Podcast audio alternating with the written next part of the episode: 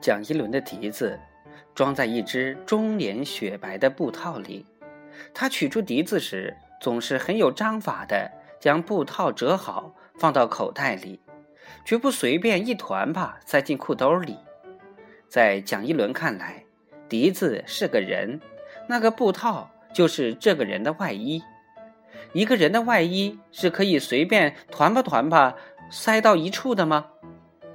蒋一伦在吹笛子之前，总要习惯地用修长的手指在笛子上轻轻抚摸几下，样子很像一个人在抚摸他宠爱的一只猫或一条小狗。笛子横在嘴边时是水平的，蒋一伦说：“笛子吹的讲究不讲究？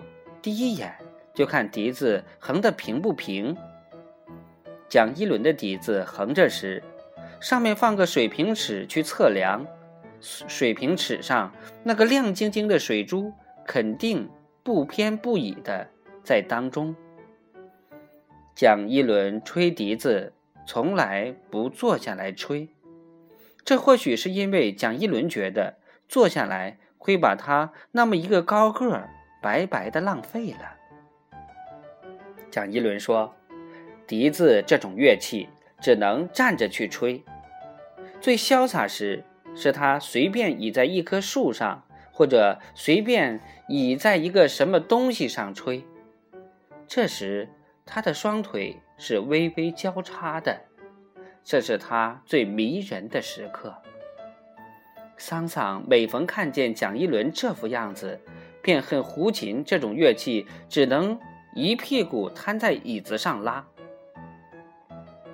红绫船的曲子，就是蒋一伦根据笛子特性自己做的。